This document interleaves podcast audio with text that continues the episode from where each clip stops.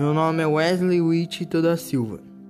Hoje eu vou fazer um podcast sobre os celulares e as ondas eletromagnéticas e comunicação.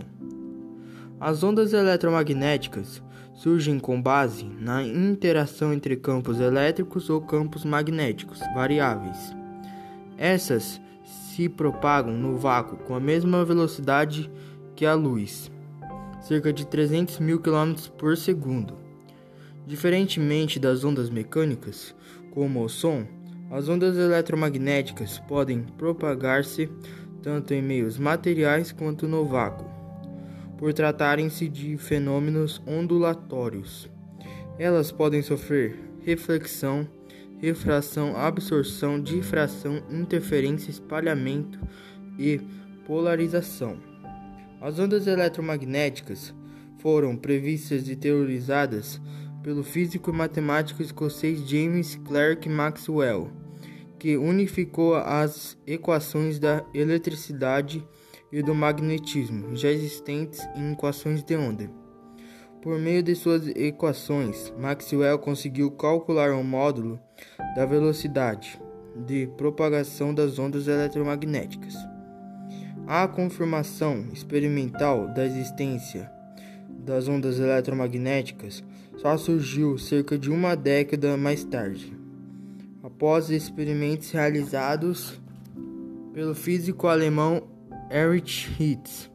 Todas as ondas eletromagnéticas apresentam frequência de oscilação, comprimento de onda e amplitude. Além disso, o comprimento de onda e a frequência são grandezas inversamente proporcionais. Por isso, ondas de alta frequência, como os raios-x ou raio gama, apresentaram comprimentos muito pequenos.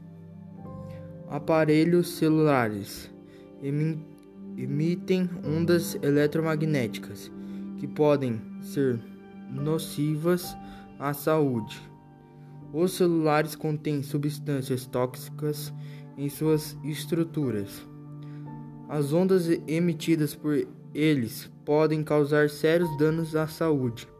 A radiação eletromagnética no celular é emitida pela antena acoplada no aparelho. Essa radiação tem uma frequência maior do que as utilizadas em rádio.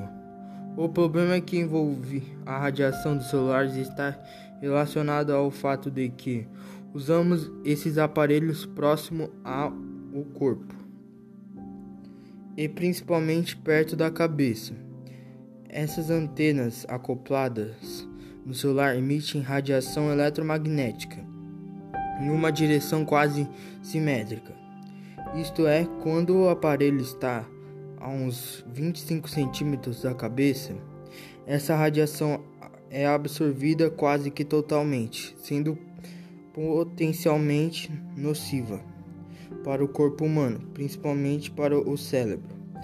Em pesquisas realizadas, conclui-se que existem suspeitas de aumento de tumores malignos no sistema nervoso central para